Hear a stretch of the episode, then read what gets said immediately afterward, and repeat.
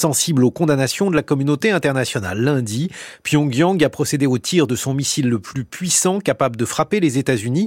Plus qu'une simple provocation, une menace tangible, vivement réprouvée par Séoul, Washington et Tokyo. Comment cette surenchère modifie-t-elle l'équilibre des rapports de force dans la péninsule? Bonjour Antoine Bondaz. Bonjour. Vous êtes directeur du programme Corée à la Fondation pour la recherche stratégique et enseignant à Sciences Po. Alors il faut tout d'abord nous dire de quel type de missile il s'agit parce que j'avoue qu'on s'y perd un peu dans les lancements de missiles effectués par la Corée du Nord. Alors, le missile qui a été testé, testé euh, lundi est ce qu'on appelle un Hwasong 18. C'est un missile à portée euh, intercontinentale, mais à propulsion euh, solide. Jusqu'à présent, et les derniers, les premiers essais de 2017, la Corée du Nord avait déjà testé un des missiles à portée intercontinentale, mais qui étaient jusqu'à présent toujours à propulsion liquide. On a donc une évolution technique sur ce nouveau type de vecteur à portée intercontinentale, et c'est le troisième essai de ce Depuis le début de l'année. Les précédents avaient eu lieu en avril et en juillet. Hmm. ça veut dire que finalement, ce pays qui est dans une situation économique plus que précaire a malgré tout euh, réussi à avoir une technologie de pointe en matière de missiles? Alors effectivement, c'est une technologie sûrement euh, la plus avancée parmi les États euh, proliférants.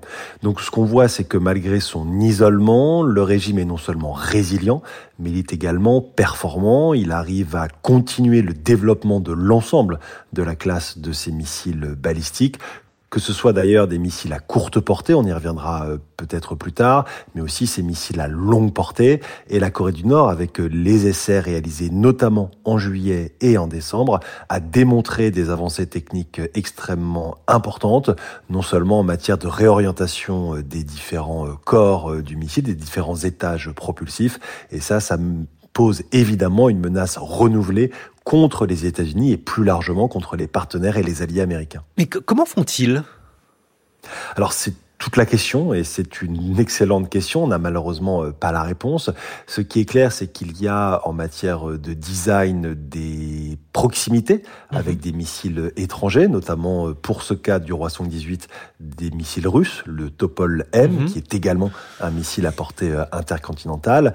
Par contre, est-ce qu'il y a aujourd'hui des réseaux proliférants mhm. qui sont identifiés pas forcément, et c'est pour cela qu'il y a de très nombreuses questions euh, qui se posent, mais qu'un pays comme la Corée du Nord, avec des moyens extrêmement eh limités, sous l'objet de sanctions internationales, et surtout, c'est le plus important, dans un temps aussi limité, soit capable de faire des avancées aussi considérables, pose évidemment beaucoup de questions. Mais est-ce qu'on peut imaginer tout simplement un transfert de, de technologie entre la Russie et la Corée du Nord? On ne peut pas totalement euh, l'exclure. Alors le missile Roi 18 n'est pas exactement le Topolem, mais il y a euh, des similarités. Est-ce que la Corée du Nord a obtenu des données qu'elle a, qu'elle a réussi à traiter pour euh, développer son missile? Est-ce qu'on parle de rétro-ingénierie ou autre? Il y a de très nombreuses hypothèses, mais pour l'instant, il n'y a pas de preuves déclarées de prolifération de la part de la Russie ou même de la part de la Chine, mais c'est évidemment une hypothèse sur laquelle de nombreuses personnes travaillent. Bah oui, parce que j'imagine que la Russie ne voit pas nécessairement d'un mauvais œil les actions de la, la Corée du Nord. Alors, disons que la nucléarisation et aujourd'hui le développement des capacités euh, nord-coréennes peut être d'une certaine façon dans l'intérêt de la Russie et de la Chine pour euh, en quelque sorte rétablir une forme d'équilibre mhm. stratégique en Asie du Nord-Est, surtout euh, envoyer des messages extrêmement directs aux États-Unis puisque le rapport de force vis-à-vis des alliés et des partenaires euh, américains peut évoluer.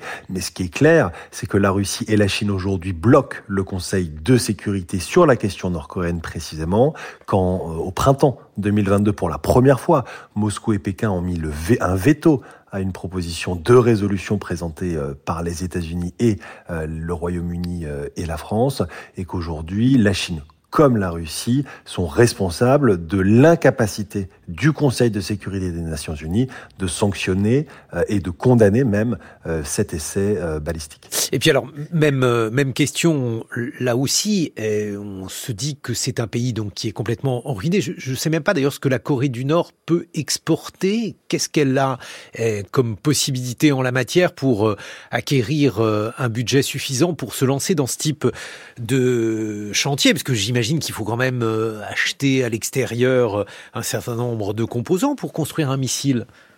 Alors, il y a deux questions. Il y a la première question, celle du financement. Euh, du programme nucléaire et balistique euh, nord-coréen, qui se fait évidemment au détriment d'autres mmh, financements euh, pour l'amélioration, par exemple, du niveau de vie de la population. Et les Nord-Coréens sont en quelque sorte les premières victimes financières mmh, mmh, de ce choix du régime. Deuxièmement, la Corée du Nord fait l'objet de sanctions depuis maintenant quasiment une vingtaine d'années de la part de la communauté internationale. Et les premières sanctions adoptées en 2006, c'était à l'époque suite au premier essai nucléaire pour le coup, euh, de la Corée du Nord. Et puis, euh, depuis 2016 et 2017, des sanctions économiques adoptées également par le Conseil de sécurité ont été adoptées. L'objectif, il est désormais double, d'empêcher la Corée du Nord d'acquérir des technologies à l'étranger. C'est le cas depuis 2006 euh, et les sanctions, mais également assécher les sources de revenus et de devises étrangères de la Corée du Nord. C'est le cas depuis 2016 et 2017. Et pour le coup, la Corée du Nord ne peut plus aujourd'hui exporter euh, par du, du mhm. charbon, des matières premières, euh, du textile et autres, ne peut pas non plus importer du pétrole au-delà d'un certain niveau. Or, on voit bien que, vu que le dynamisme et, et que l'économie nord-coréenne continue de fonctionner, euh, il y a des violations des résolutions. Et on pense évidemment euh, à la Chine qui ne met pas en œuvre de façon stricte les mmh. résolutions du Conseil de sécurité. Bien sûr. Alors ensuite, il y a la question stratégique qui se pose parce que euh, ce sont donc, on l'a dit en introduction, Antoine Bondaz, des tirs à répétition. Quel en est le but? Quelle est la stratégie que mène euh, la Corée du Nord?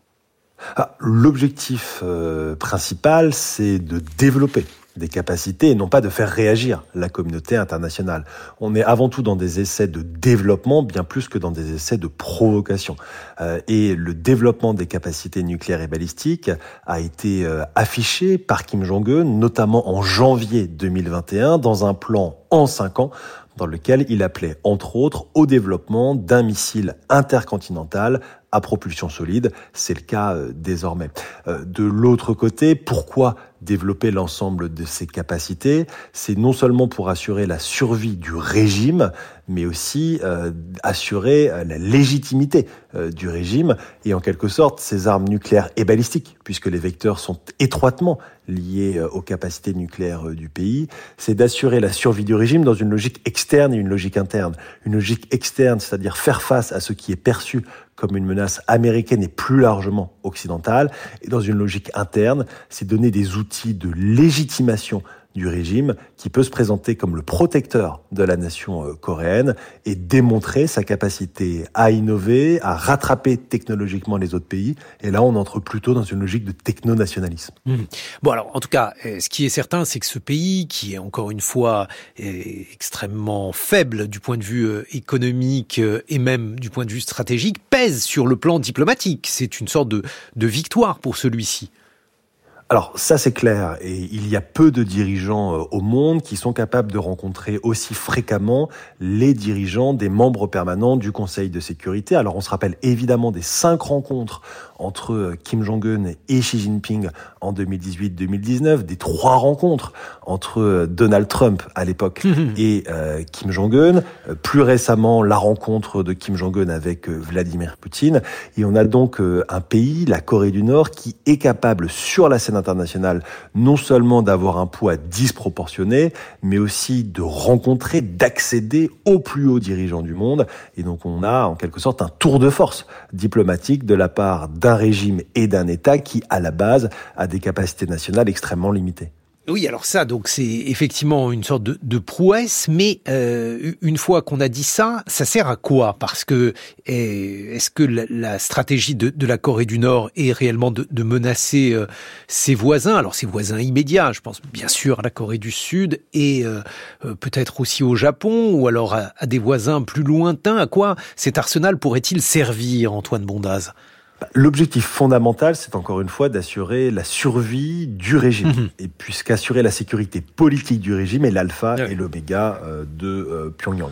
Euh, ensuite, il peut y avoir des intérêts autres. On voit un rapprochement qui est assumé hein, entre la Chine et la Corée du Nord. Il faut rappeler que la Corée du Nord est le seul allié de la Chine depuis l'alliance de 1961 et vice-versa.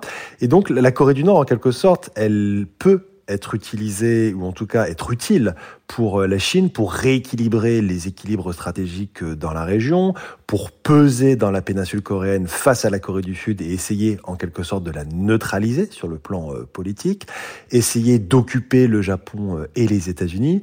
Et donc ce qu'on voit depuis maintenant le début notamment de la guerre en Ukraine, c'est une valeur stratégique de la Corée du Nord qui ne cesse de croître du point de vue de Pékin et de Moscou, mmh. et une Corée du Nord qui bénéficie à plein de la distraction et de la diversion causée par euh, la guerre en Ukraine pour les opinions publiques et les dirigeants euh, occidentaux, et une Corée du Nord qui a en quelque sorte carte blanche pour euh, accélérer le développement de ses capacités, changer les équilibres stratégiques et encore une fois assurer in fine la pérennité et la survie du régime. Ah oui, c'est effectivement un but qui, euh, à cet égard, est largement atteint. Merci beaucoup, Antoine Bondaz. Je rappelle que vous êtes directeur du programme Corée à la Fondation pour la recherche stratégique et enseignant à Sciences Po des matins de Noël avec euh, un cadeau aux environs de 7h40.